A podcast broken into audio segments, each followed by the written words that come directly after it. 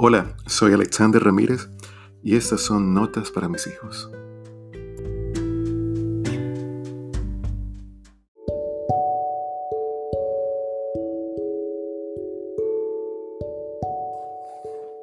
Mas Dios es el juez. A este humilla y a aquel enaltece. Salmo 75, 7. Dios es el juez.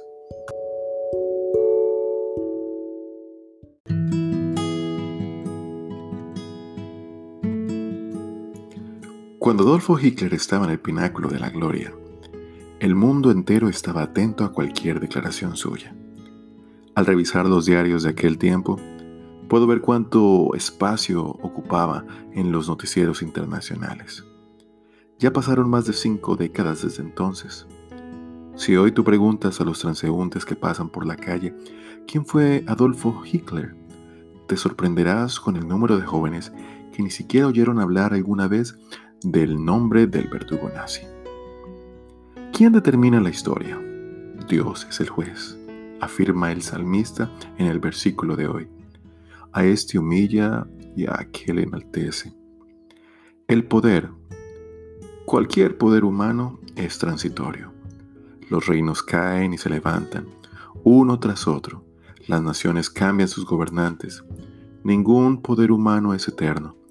Solo el poder de Dios controla el destino de las naciones y de las personas, sirviéndose de los errores y de los aciertos de cada uno. Hubo momentos en la historia de Israel en los que el pueblo pensaba que Dios había perdido el control de la situación. ¿Qué se puede pensar cuando los justos sufren y los perversos crecen y progresan?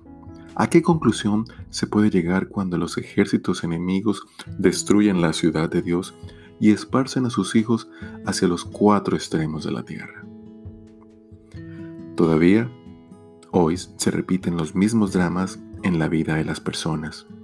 ¿Cuántas veces herido, agonizante, sin fuerzas, tú te esfuerzas para ver a Dios sentado en su trono, controlando las situaciones, y las lágrimas te impiden ver al gobernante supremo del universo. Da la impresión de que el trono está vacío y de que los malos triunfan. Pero en el Salmo de hoy, el salmista cuenta los actos heroicos del libertador de Israel. Este salmo es un himno de gratitud, porque la noche pasó, las sombras se esfumaron y el sol de la liberación volvió a brillar. Gracias te damos, oh Dios, gracias te damos, pues cercano es tu nombre. Los hombres cuentan tus maravillas. Cualquier persona que circunstancialmente recibió el poder puede creerse que es un pequeño Dios. Tú puedes estar en este momento viviendo las consecuencias de una actitud de soberbia por parte de alguien. Esa persona piensa que el poder va a estar en sus manos para siempre pero no es verdad. El poder en esta vida, el poder que realmente vale, no viene del oriente, ni del occidente, ni del desierto. Cuando Dios, quiere, ese poder llega a su fin. Recuerda esto si estás sufriendo y recuérdalo aún más cuando te confíe en el poder, porque Dios es el juez, a este humilla y a aquel enaltece.